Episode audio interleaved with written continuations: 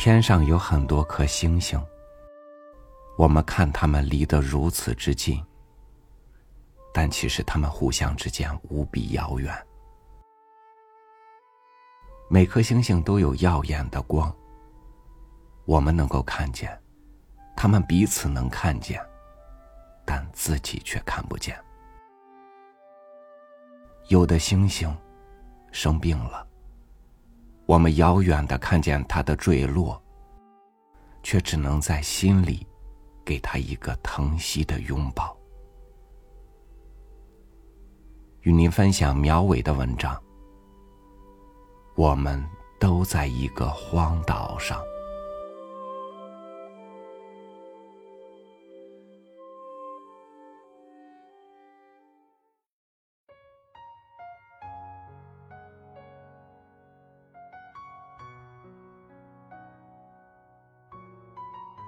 我不记得自己小时候是否读过鲁滨逊《漂流记》，但鲁滨逊的故事我肯定是知道的。他出海做生意，遇到海难，同伴都死了，他一个人漂流到一个荒岛。他在荒岛上捕鱼、种庄稼，养活自己，收留了一个土著人星期五。让他给自己当仆人。如果去澳大利亚、新西兰或者南太平洋群岛旅游，我们可能会听说一个名字——库克船长。他是英国的航海家，北边到过纽芬兰、阿拉斯加，南边到过新西兰、南乔治亚岛，还去过大溪地、汤加等地。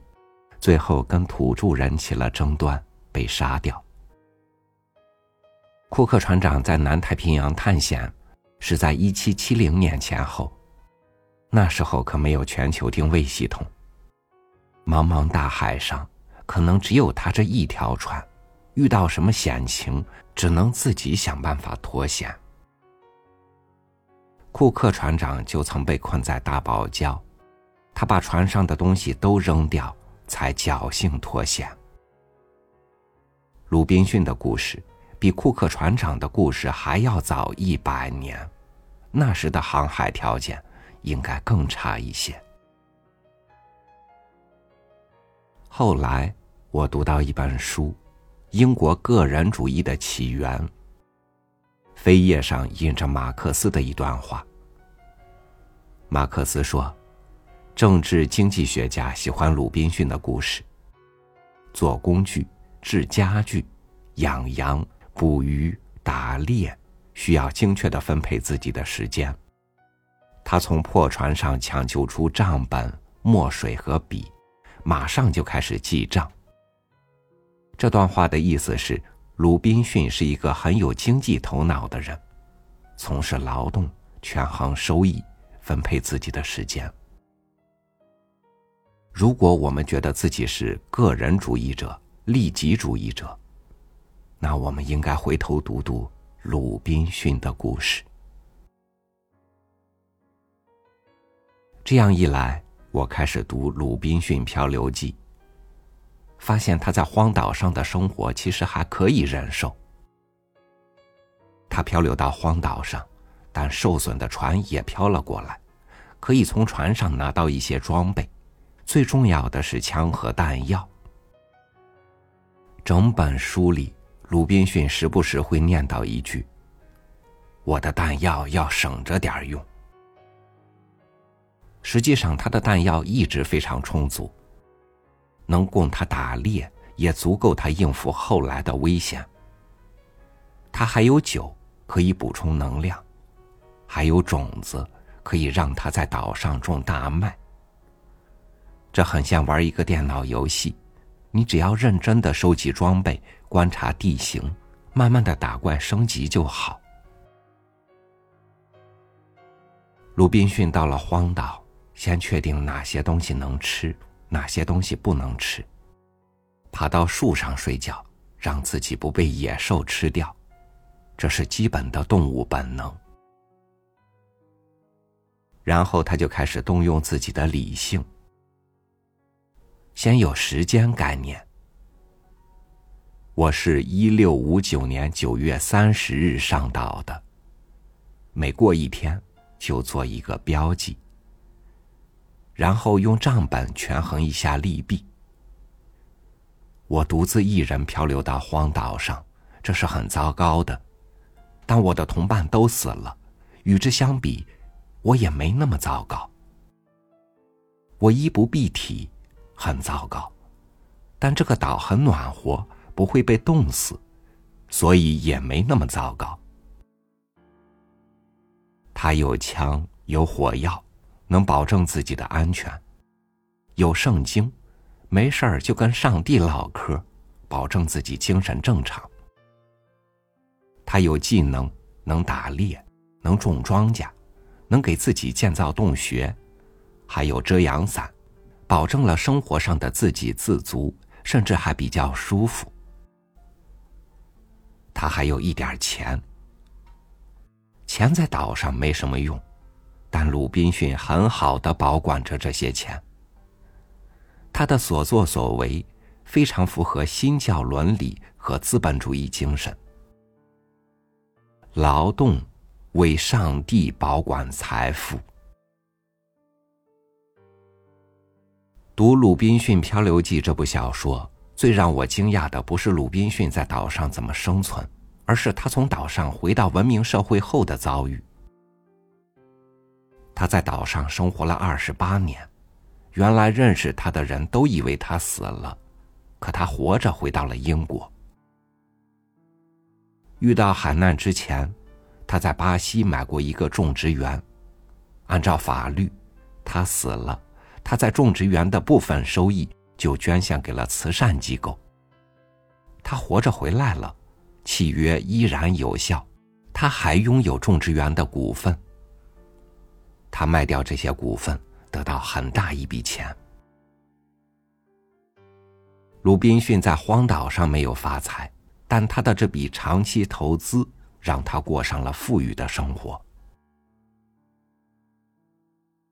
英国个人主义的起源里的一些论述，英格兰的大众观念认为，一切财产都是通过一种原始的购买交易而取得的。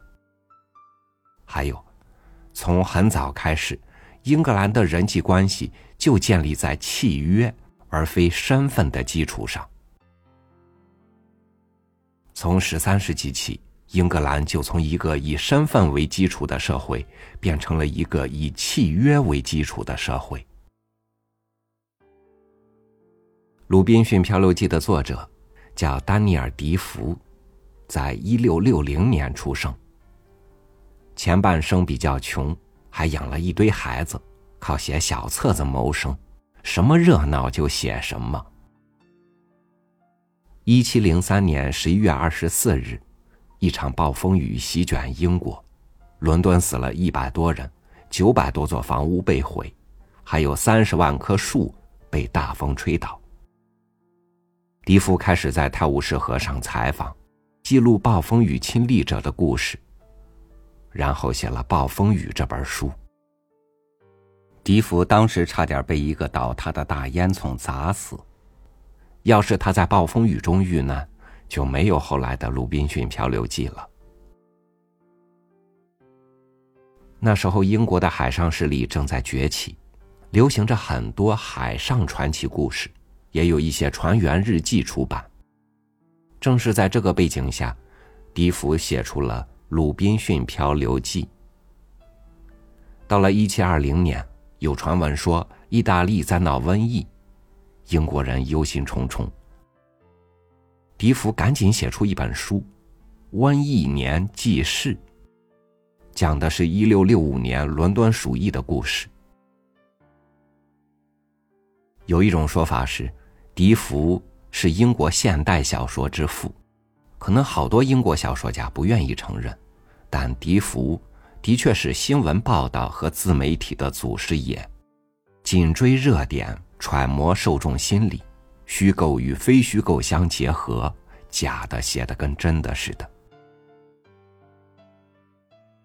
我手边很早就有一本《瘟疫年记事》，但一直到二零二零年春节新冠肺炎疫情爆发的时候，我才打开看。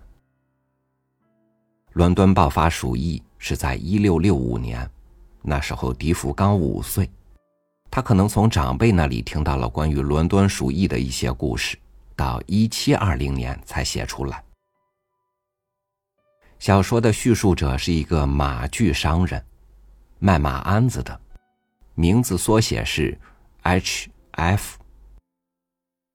这本《瘟疫年记事》没有故事主线。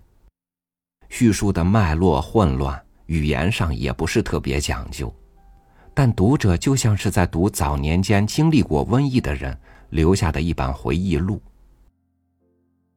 我们读到，因瘟疫而死的人，起初只有一两个，但人数慢慢增多，死亡统计表上记载着每天下葬多少人。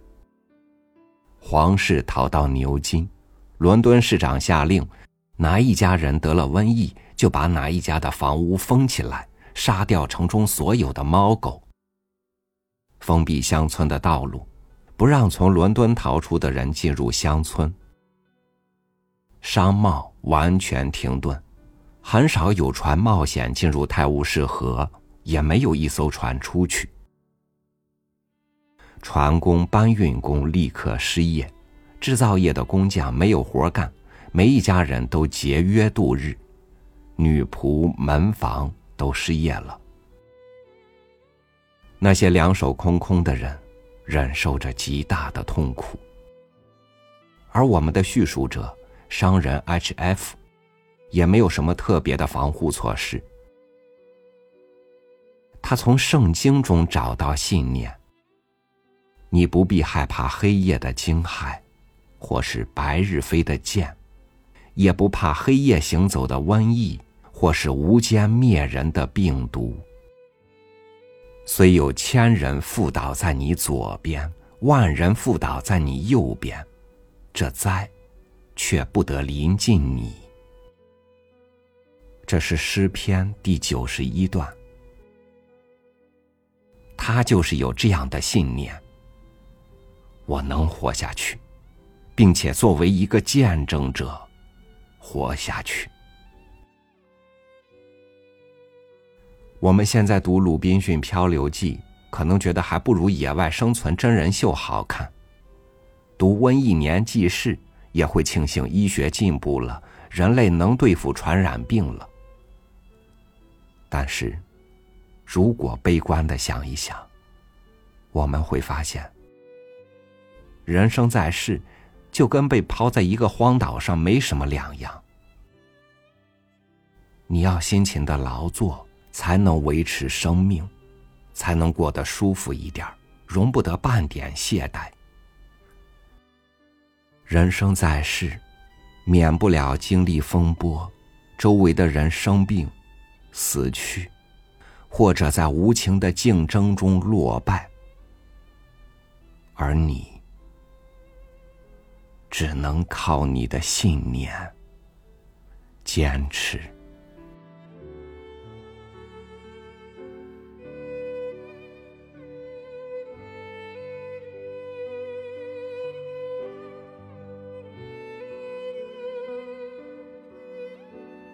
用眼睛去看见眼睛，用心才能看到另一颗心。我们每个人都是一座孤岛。多大的巨轮，也载不动彼此的靠近。只有满怀深情的呼唤，能够驱散心头的阴云；只有歌声的抚慰，才能让余生延续。活下去，是用生命谱写的最伟大的歌。